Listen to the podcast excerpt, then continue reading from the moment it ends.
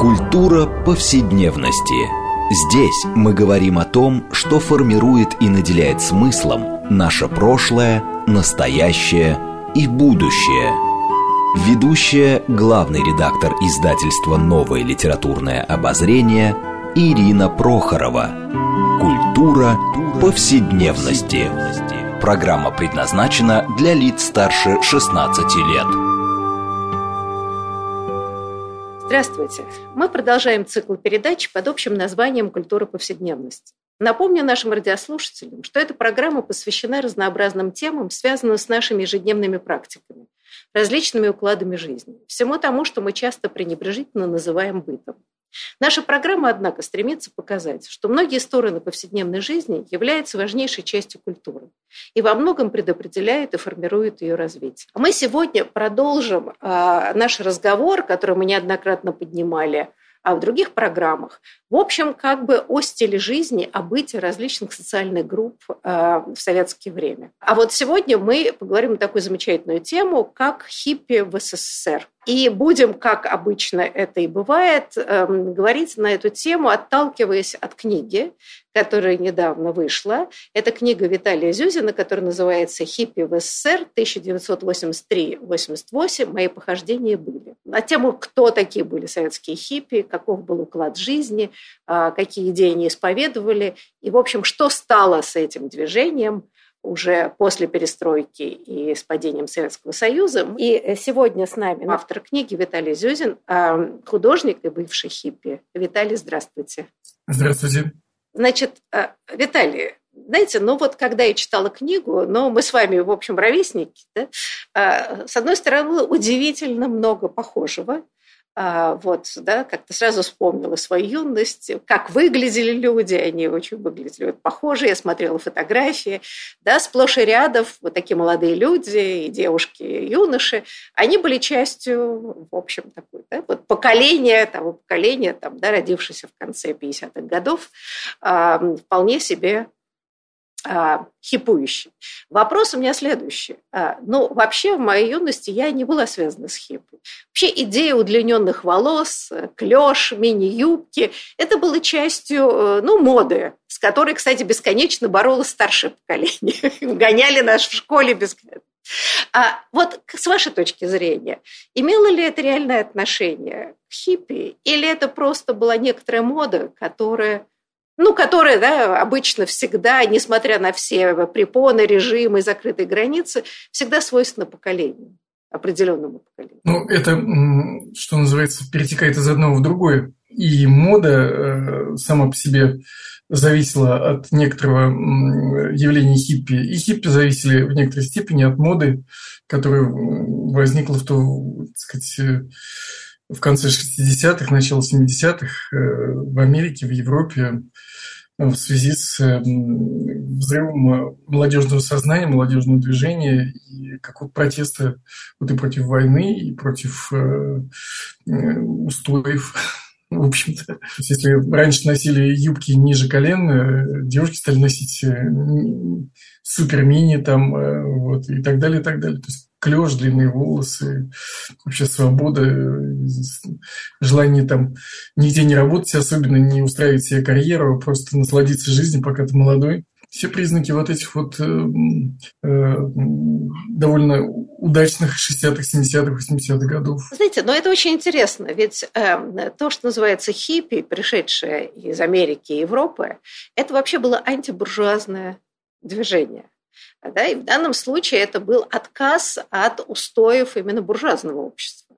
А, забавно, забавно, насколько я помню, а, как раз а, протест, пусть и внутренний протест в советское время, вот вызывали как раз э, полностью я бы сказала, обесцененные э, социалистические идеи. Да? Ведь хиппи в Европе и в Америке скорее шли под лозунгами левых. Да? Вот не было здесь парадокса, что идеи хиппи, пришедшие в советское это, в общем, должно было бы быть с абсолютно другим знаком. Ни малейшего, потому что, как всегда у нас, э, у нас слова которые, которыми называли что-либо, на самом деле не, не, не вполне соответствовали своему, э, своей сущности. Потому что в Советском Союзе была такая же, собственно, бюрократия буржуазии. То есть люди, то есть это не, не буржуа, это же, в принципе, городской житель. То есть зажиточный городской житель, буржуа, да, от слова бург, э, город. Вот. И, собственно говоря, в Советском Союзе к тому времени уже сложились такие прослойки, класс буквально людей, которых э, были хорошо встроены в административную систему, которые устраивали свою жизнь, своих детей и так далее. Те же самые буржуа, что на Западе. Только там, может быть, больше деньги, больше э, размах, как бы. Но у нас было то же самое. Поэтому, как они назывались, э, сказать, левые и правые, это уже было прихоть политической игры. Знаете, но были некоторые, это, да, частной собственности, ни инициативы, ни свободы прессы. А, в общем, э, можно было говорить об ограниченности свободы прессы на Западе, да, но это же ни в какое сравнение не шло с ситуацией Советского Союза.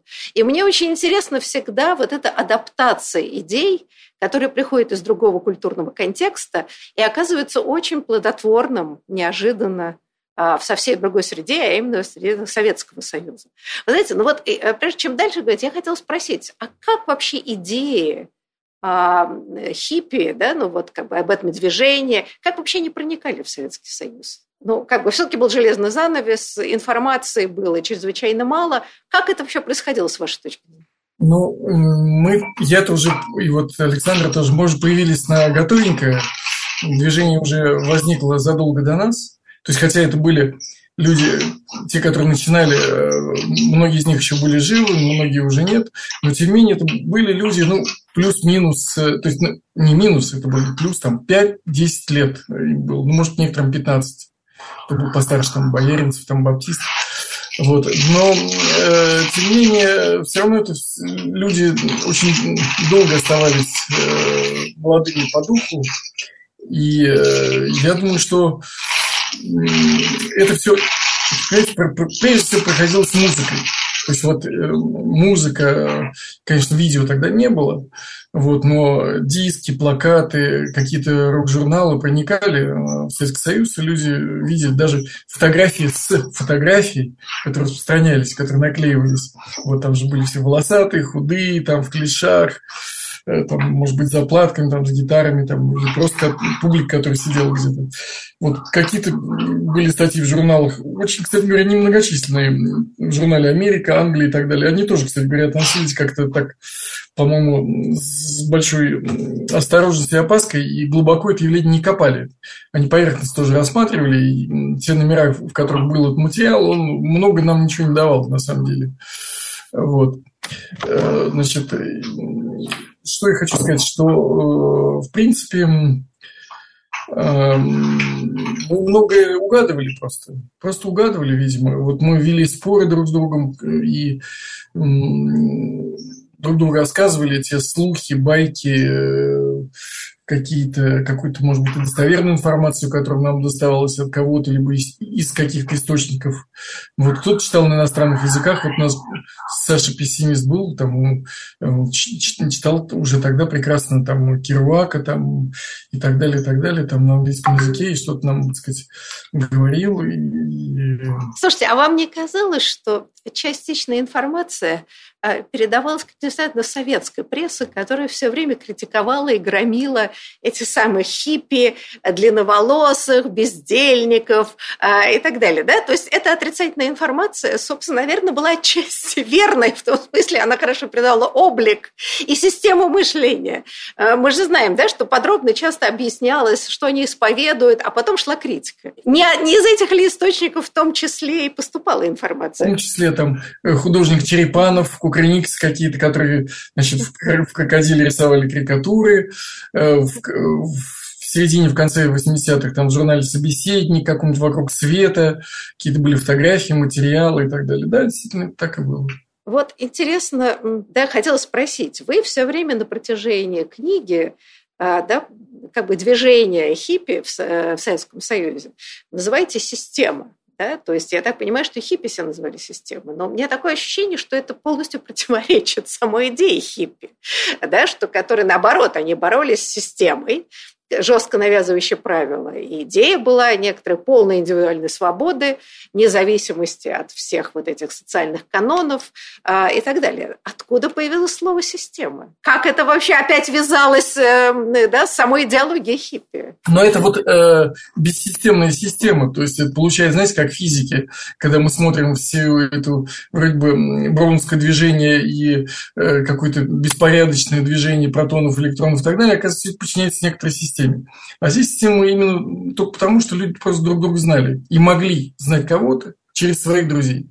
В этом смысл был вот этой системы, потому что были люди, которые могли тебя там приютить в другом городе, это люди, которые ездили по тем же самым э, адресам там тусовок, э, сидели на тех же лавочках, ходили в те же кафе, грубо говоря, там в Питере, в Москве, там где-то еще.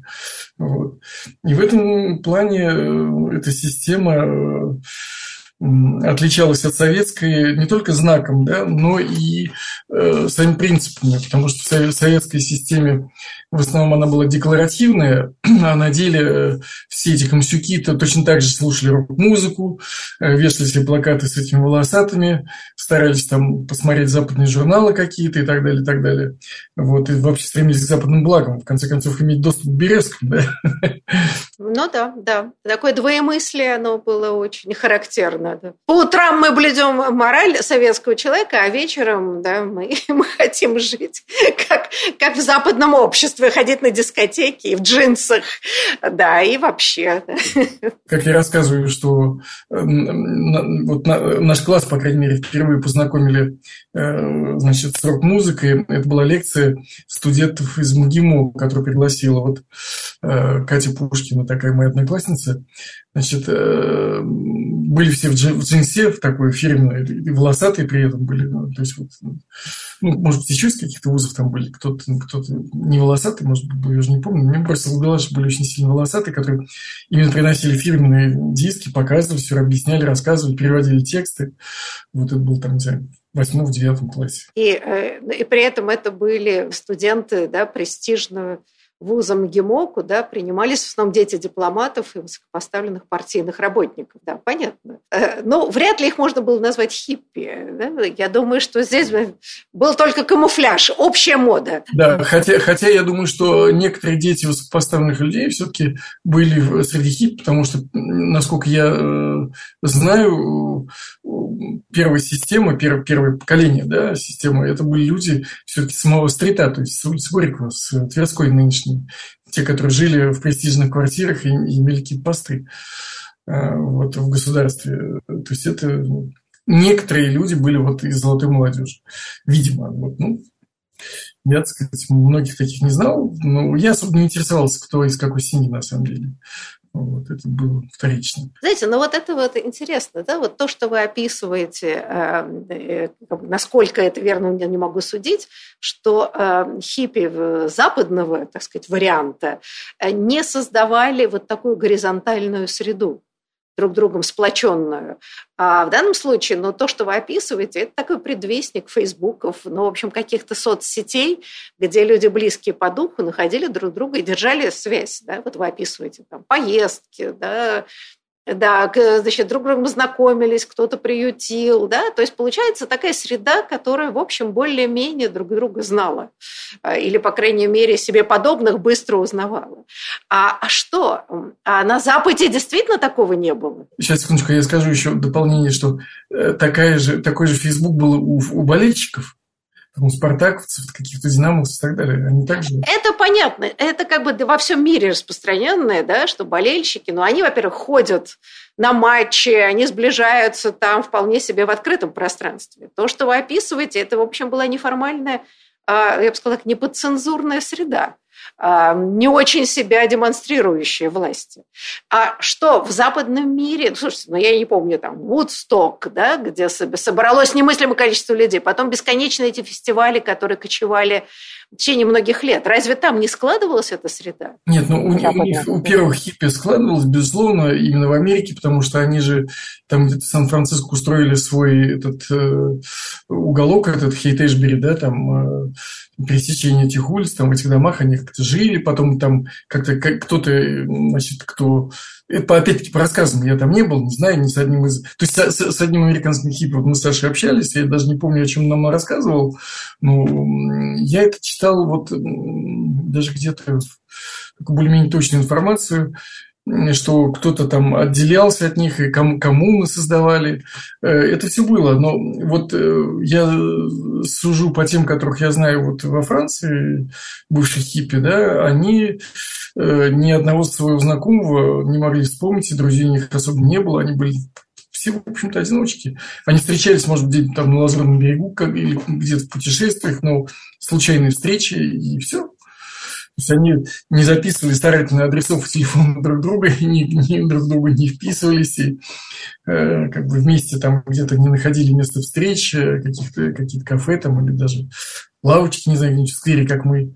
Вот. Э, Все это было как-то у них э, более индивидуально. Именно, да. Но интересным образом, что находясь в такой жесткой системе координат, да, такой иерархической, э, жесткой решетки режима, ну, вы, выстраивая вот эти такие неформальные сообщества, все равно ощущали себя ну, из контрсистемы или системы. Это довольно интересная история. То есть индивидуализм с одной стороны, но с другой стороны вот эта невероятная связка.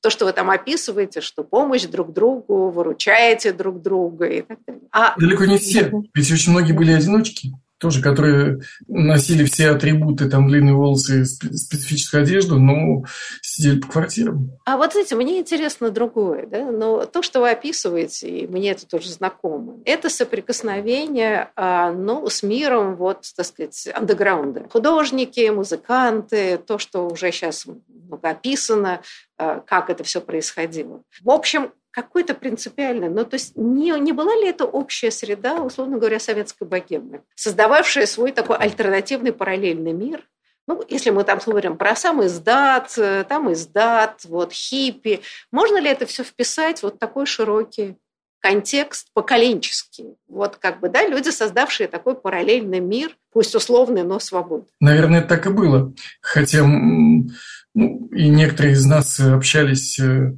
со старшим поколением и други, другими средами э, культурными, либо там, не знаю, там, может, даже диссидентскими. Но в целом, в целом э, хиппи все-таки довольно отдельно именно вот такое тусовочное хиппи, тусовочные хиппи, то есть те, которые вот много присутствовали там на улице, где-то в этажерке, в кафе, там где-нибудь там на Коголях, там эм, путешествовали стопом, все-таки они соприкасались только спорадически с э, другой средой, которая была более такая, как сказать, глубокая сама тоже, может быть, сама в себе, но она... Ну, то есть можно сказать, что это было все-таки такое молодежное движение со всех молодых людей, потом дальше там, ну, жизнь брала свое, люди потом женились, заводили детей, и хиповать уже было сложнее, я так понимаю, да? уже, уже появлялись другие обязательства.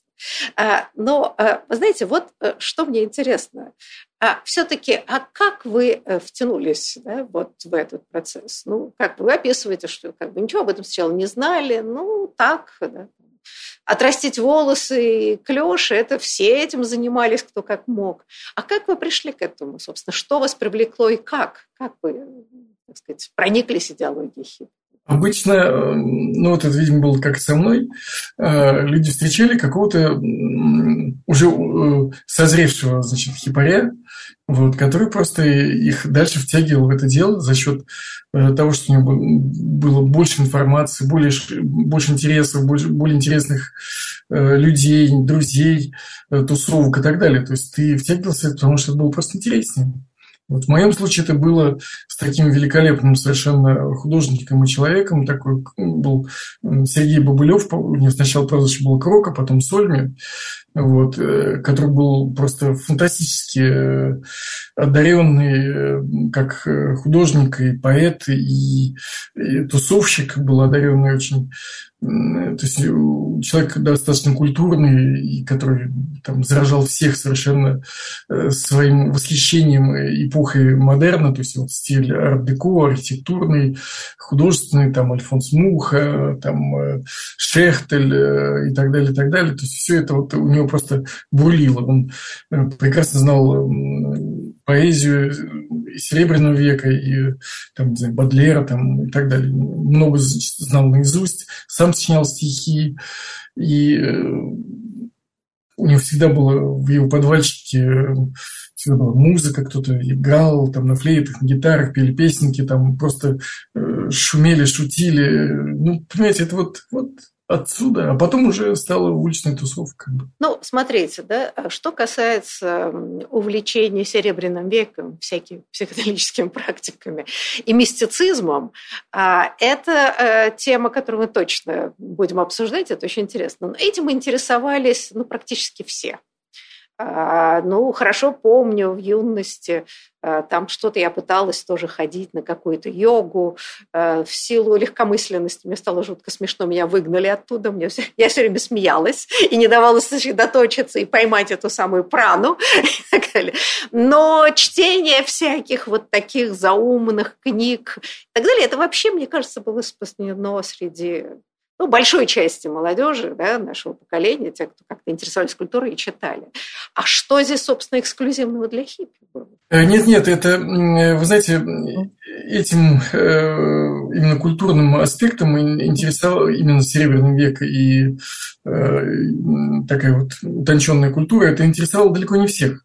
Это я говорю просто через кого я взошел. То есть это для меня было такое интересное новое. И, то есть хотя я видел дома у одноклассника, у одного, значит, э, в моей математической школе, что у него была такая библиотечка, где отец его собирал подлинники, как бы не перепечатки, потому что перепечатки еще не было, а сами первые издания э, поэтов Серебряного века. Вот. Но меня так особенно, честно говоря, поэзия не интересовала вот в печатном виде, да, мне больше интересно было, когда ее э, декламировали. Вот. И э, большинство-то хиппи как раз э, просто жило живой жизнью. Она вообще не была ни к чему привязана, к каким-то авторитетам и так далее. И даже, может быть, и кипом даже авторитетом не всегда был привязан. То есть это был такой мир определенной свободы. То есть определенный в том смысле, что она была определена как самый главный эм, аспект и принцип нашей жизни. Вот хотя мы старались сами себя загнать в эти рамки, чтобы обязательно были волосы, обязательно были фенечки, там хайратники, э, ксивники, там э, что-то еще, определенный образ жизни. Но тем не менее, внутри вот этой э, внешней атрибутики э, у нас все равно было все, в общем, кто во что гораздо. Да, но, знаете, мне тут же вспоминаются слова, известные слова Синявского, которые часто цитируют, что у меня разногласия с советской властью были стилистические. И вот э, в этом смысле ведь это очень важно, то, что вы описываете. И для, я понимаю, для хиппи э, было принципиально вот внешний вид в том числе. Да, вот эти фенечки, все-таки длинные волосы. Это был момент вызова. То есть, да, можно было, в принципе, ничего этого не делать. Но э, вот эта стилистика, да, борьба стилистика, она в отсутствии свобод оказывается очень важной и принципиальной. Вы же говорили, что эм, хайр, то есть вот наши волосы, это наше знамя. То есть другого знамени у нас не было. Да, ну и вот, и как вы пишете, винтили волосатиков постоянно, потому что вот этот внешний вид, даже если вы ничего не делали, страшно раздражал представителей власти. Да? Вот они реагировали на стилистику совершенно определенно. Ну, мы образом. старательно, конечно, старались вызывать эту реакцию, чтобы мы все-таки их э, как бы раздражали. Потому что они нас настолько раздражали, что мы хотели каким-то образом от них избавиться, всей этой навязанной опеки этого общества. Да, а вот мы сейчас выйдем ненадолго на перерыв, прервемся, и после этого обязательно продолжим наш разговор про э, такое явление, как хиппи в СССР. Так что прошу наших радиослушателей, не переключайтесь.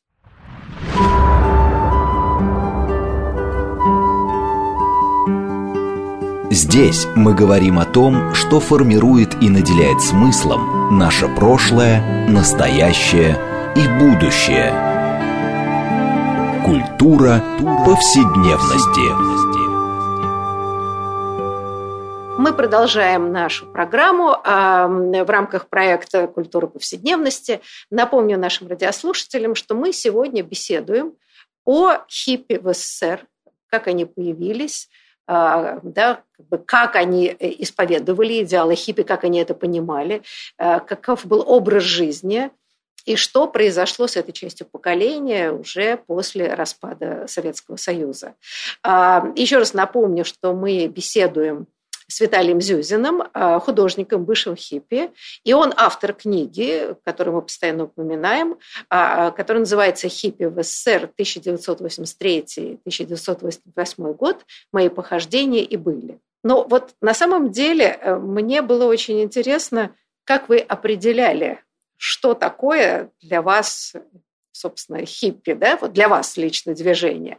А, значит, вот процитирую вас. Я определяю это движение как стихийную самоорганизацию романтических натур – которые поодиночке были окружены безумной идеологией, лживой действительностью с ее бессмысленным и глупым карьерными устремлениями окружающих, невозможностью попасть в западный мир свобод, свободы от государственного контроля и установленных неестественных форм жизни. Вот в данном случае очень интересно, как вы эти естественные да, формы жизни пытались воспроизводить. Собственно, как вот эта вот повседневность ваша была устроена? А, может, немножко расскажете, да?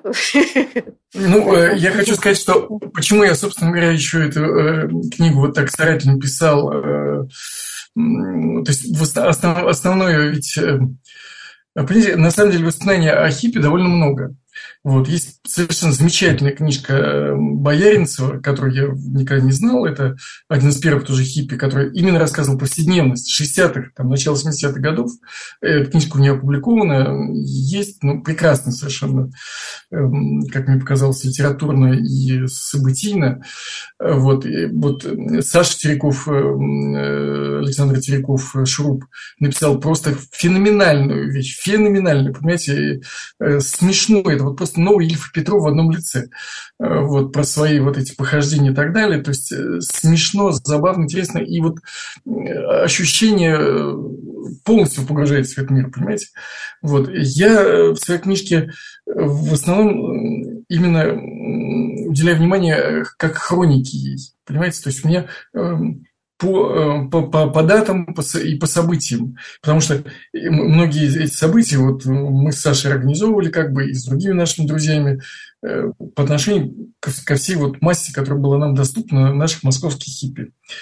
Э, вот, э, то есть какие-то выставки, походы, не знаю, там музыкальные там вечера, концерты, ну, всевозможные вот демонстрации, там что-то такое. Вот. Но, э, в принципе, обычная повседневная жизнь э, у нас складывалась в связи с тем, что мы старались как можно меньше работать. То есть у нас было много свободного времени. Могли долго спать, как правило. Э, вот, ну, не знаю, там, расчесывать волосы, мыть, расчесывать волосы, там, читать книжки, ну, смотреть фильмы тогда было невозможно, потому что не было видео, видео там это и YouTube не было. То есть ну, звонили, может быть, к своим друзьям, ходили в гости к таким же друзьям, вот, делились своими впечатлениями о чем-то, э, куда-то опять-таки ходили вот на какие-то выставки, на какие-то Э, ну, было довольно мало, на самом деле, куда ходить. Ну, ходили. Вот я там описываю, куда мы ходили и так далее. Ну, в общем, да, это мне очень знакомо. Ну, кое-веки какая-то интересная выставка в музее, где стоит очередь на пять часов. А, да, количество спектаклей очень интересных тоже было по пальцам пересчитать. И попасть туда нельзя. А, и так далее. Да, поэтому вот этот досуг, когда бесконечные друзья в любое время суток к тебе приходят, это вообще был Э, стиль жизни вот нашего поколения. Были они хиппи или не были хиппи в данном случае. И у родителей, допустим, у меня родители более старшего поколения, а чуть э, младших, эм, а все-таки это вот эти... И у них были посиделки тоже с друзьями, с родственниками. Да, да. А что тогда специфически хипового было во всем этом? Ну, это просто потому, что когда вы описывали многие вещи, нет, Там, что касается попытки вы, там, выставки каких-то своих картин около памятника, и вас после этого значит, всех разгоняли, хотя вы никаких лозунгов не кидали и все прочее, это да, это специфика. Но, в общем, этот стиль богемы, а ведь мы знаем, что вообще это целое поколение стопников и сторожей, э, принципиально люди мы не хотели иметь дело с системой, да. Это мы, мы как раз и были, это поколение дворников-стражей. Потому что предыдущее поколение даже тех же художников, допустим, э, с бульдозерной выставкой, да, которая проходила у меня перед окнами в Коньково, э, хотя она называлась Беляевск, Беляев, Беляева, потому что еще Коньково станции не построили. Вот. Они же были далеко не все истопниками. То есть у всех какие-то были все-таки художественные работы, то есть хотя бы оформителями кто-то работал. Ну, я тоже работал оформителем какое-то время. Что потом стали э, стопниками, потому что э, лето свободное. То есть ты потопил сезон, и все, и на лето свободен, можешь автостопом путешествовать. А так как э, особенно денег не было, да, то вот, собственно, автостопом путешествовали, на поездах редко ездили, там, на самолетах тем более. Вот. Специфически хипово было именно круг твоих друзей круг твоих друзей, э, круг твоих интересов, который складывался тоже вокруг всего хипового, что бы это ни было. Вот. Именно хиповые тусовки в наших там кафе, там русский чай, вот чайник, там да, турист, э, этот самый джилтаранг, потом вот чайник на ноге, так называемый, ну, на ударника и так далее. То есть это вот все-таки среда. Так или иначе, э, отдельно воспроизвести ее, не будучи в этой среде, довольно сложно. Даже если вы захотите поставить спектакль, понимаете, если вот не, не всегда в этом варились, даже если в, в, варились, сложно воспроизвести даже эти диалоги, вот на мой взгляд. Я даже вот не помню их, понимаете. То есть никогда идеология не высказывалась в теоретическом плане, это скорее образ жизни. Но вот, скажем, очень интересно, ведь да, сформировался целый такой сленг, по которым вы тоже, видимо, определяли своих, да? А, да. а как он складывался? Вот если вы сейчас посмотрите задним числом. Очень многие языки просто переводные с английского, и там хайр, да, там ну да. Волосы там, э, что там. Ну, правда, слово фенечки, я не знаю, откуда взялось. Вот там ксивник, да, ксива, это вот э, документ, это вообще из уголовного. Ну, это из уголовного. Кстати, много всего ведь это и перемешалось. Уголовного с англицизмами, да. Тусовка слово, вот я тоже не знаю. Тоже, это тоже, между прочим, уголовное, да, это из криминального мира. Тусовка, да, совершенно верно. Так что, слушайте, на, на самом деле, в некотором смысле второй этап э, вот такой языковой революции, это же пришло в 90-е годы, где мощно пришла много англицизмов, связанных да, с новой техникой, политикой и все прочее. И опять же криминальные слова, которые тоже опять вошли. Да, и стали, в общем, вполне себе литературными. Это очень интересно, как, в общем, эта традиция, она как-то легко воспроизвелась в совсем других условиях. Ну вот я хочу сказать, что, например, э, мат у нас был не распространен. Вот нас, я не, не помню никого, кто, не будучи совершенно э, пьяным, как-то выражался матом просто. Э, я думаю, что вот, допустим, какой-нибудь там Лимонов и Венчик Ерофеев, они, наверное, его употребляли больше в жизни. Но, может быть, в литературе, а совсем не факт, что в жизни. Это ведь, да, бывает разные вещи. Я знал одну из жен, из жен Лимонова в Риме, да, как мы посещали. Но еще на этой самой последнего жена выступала с этим депутатом на, на Красной площади. Это вот последняя актриса там какая-то была. Вот. А так, не знаю, наверное, даже нет, да, потому что так, судя вот по, по речи Лимонова из, э, из интервью, которых он давал, и даже свободных интервью, там, которые потом были в Ютьюбе, у него вполне литературная речь, то есть достаточно культурный человек, не знаю. Э, ну, а то, что а, а, как бы спали оковы, да, с языка, ну, это нормально. Давно пора уже было обновляться. Не все было работать в холостых оборотах э, вот этой вот новоезда такого советского. Да, но с этим работали как раз да, московский концептуализм, э, работал, собственно, с советским языком э, его, так сказать, да, его деструкции, деконструкции. В этом смысле, знаете, ну вот это интересно, потому что, правда, хиппи, получается, это часть вот такого довольно широкого движения – прежде всего в среде молодежи, ну тут два поколения, да, наверное, просто затем, которые пытались, ну, как-то выстроить ну, какую-то, не знаю, контркультуру, да, или ну, контржизнь, скорее контржизнь. Это внутренняя миграция абсолютно, тем более, что она подкреплялась не, не полным одиночеством, как у большинства людей из, друг, из других сред, а погружение все-таки в собственную, в собственную среду, которая хоть как-то ну, поддерживала тебя морально. Вот. Но я хочу добавить, э, э, я считаю, что э, это движение, хотя и было эм, оригинальным, интересным, содержательным и так далее, тем не менее, событиями оно не блистало. Вот не блистало событиями. В этом плане я взял на себя роль вот именно в конце 80-х годов, когда совершенно случайно стало многое возможно, стать таким вот, как сказала такая Кити, массовиком-затейником. То есть я организовывал некие мероприятия для хипарей, то есть вот эти подпольные концерты там. Ну, естественно, не то, что я сам, я инициатором был, без своих друзей, которые все это, так сказать, осуществляли, не только помогали, а именно вот э, брали на себя очень большой груз э, этой организации. Я, конечно, ничего не смог. Тем не менее, я считаю, что принципиальную вещь, вот, что это была моя мысль, но э, осуществлено, осуществлено было несколькими сотнями хипарей. Это было открытие Арбата. Вот, э, значит, это готовилось еще с весны 1986 э, года, а 6 октября, 6 сентября 1986 года была устроена вот эта уличная выставка недалеко от Праги, прям ну, 50-100 метров там от нее, там картины, фотографии и так далее. Вот там была моя чернобыльская туча, меня самого не было, да, там был на Кузнецком мосту приемные КГБ. Меня забрали там. Вот. Ну, это, так сказать. Самое главное, что эта выставка состоялась. Да, в это же время, оказывается, э, официальным художникам из молодежной секции Союз художников троим дали разрешение э, работать там с разрешениями, с тем, чтобы когда нас гоняли, чтобы был, был претекст, что как же вы без, без разрешения стоите тут. Вот.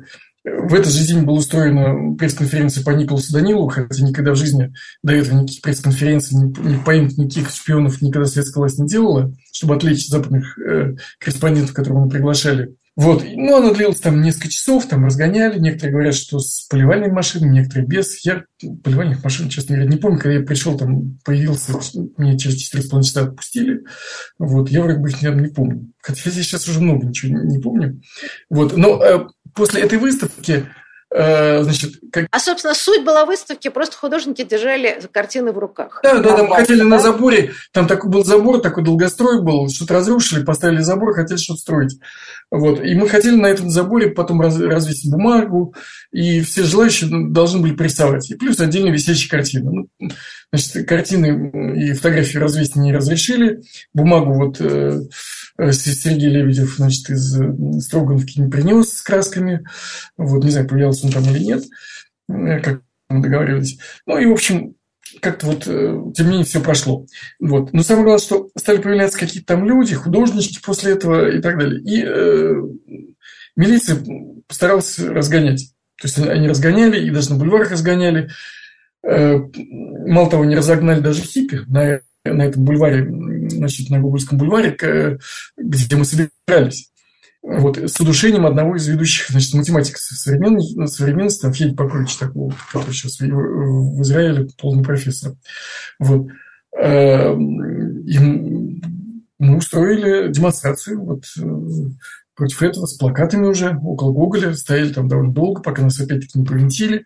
Но вот эта вот э, демонстрация, которая была освещена как-то в западной прессе, она, в общем, помогла тому, что вот эти художники-антиквары, которые стояли в Измайлово, они стали прибираться на Арбат. И вот таким образом открытие Арбата совершилось. Слушайте, знаете, э, вот э, я все время об этом думаю, э, но вспоминая свою юность, а, и никак не хочется, так сказать, да, перечеркивать все. У нас как-то любят все, все время, да, от всего отрекаться периодически и прочее.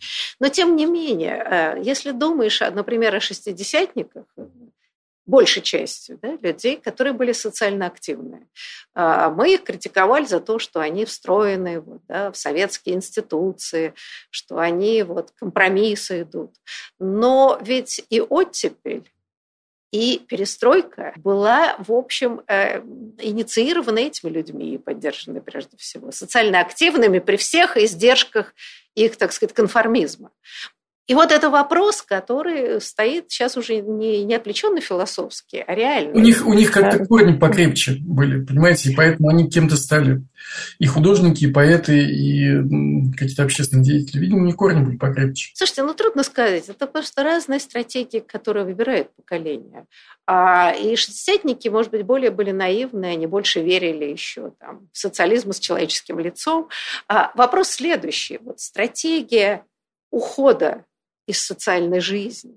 Насколько она позитивна, насколько разрушительна. А, знаете, это вопрос, который, я не знаю, есть ли какой-то ответ, я все время об этом думаю. А, потому что когда возникла свобода, при всей ее сложности, вдруг выяснилось, что ну вот ждали, а дальше-то что? Да, да, да. Тут, э, понимаете, если бы, если бы, опять-таки, мне кажется, если бы в России э, сразу бы отмели Э, все старые институты, которые сдерживали развитие этого общества, и, по крайней мере, свободы, то, наверное, было бы все по-другому. Но так как эти институты э, так и удержали власть в своих руках, то, ну, как бы, как остались... Знаете, знаете, смести все институты – это утопия. А, ну вот в 1917 году смели все старые институты. То, что было построено взамен, мягко говоря, лучше не стало, а стало много хуже и во многом похоже. Да? А вот я бы сказала следующее. А, Все-таки, если мы как бы смотрим да, на наше поколение, вот людей, которые... Я называю, например, уход большой части блестящих людей. Вот, да, отсюда такой великий культурный отказ. Да, люди, ну, в каком-то смысле самопожертвование. Да? Мы не будем делать карьеры, мы не будем вписываться в общество, у нас свобода. Так вопрос, это поколение, как вам кажется, что-то выиграло? А, а именно что? А вот что? Да? Вот если молодые люди, например, да, размышляют, что делать в ситуации, а, я бы сказала, драматически, а что, собственно говоря, с вашей точки зрения? В принципе, это э, тот бесценный опыт, который, как вот, не знаю, Иисус Христос или Тора, понимаете, они же тоже уходили из своего общества. Они тоже не встраивались в институты. Они э, что-то в себе рождали. То есть вот это внутреннее рождение чего-то другого, это слово или какого-то дела, это опыт бесценный. Это опыт, который мы можем каким-то образом передать э, другим людям, которые могут этот опыт повторить, развить и приумножить. Человек, конечно, животное социальное, но тем не менее некоторое одиночество, некоторый уход в себя часто бывает очень людям полезен. Ну, а, ну вот вы сказали, да, о том, что действительно очень много людей, э, ну, как бы и физически погибли, да, уйдя, так сказать, да, вот в эти психоделические практики, и это саморазрушение оказалось, и в социальном плане отказавшись от карьеры и прочее. Ну, в общем, да, а остались как бы вот, да, а, а те, кто был встроен, а потом оказались на коне.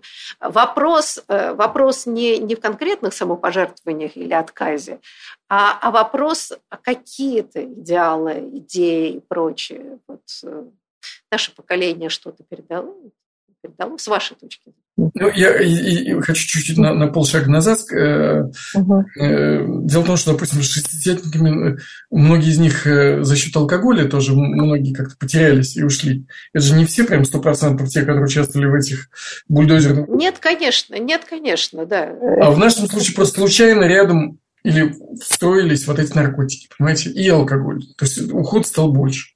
Вот. А наше поколение и наша среда может э, молодежи все-таки передать то состояние э, понятия о свободе. Вот понятие это самое главное.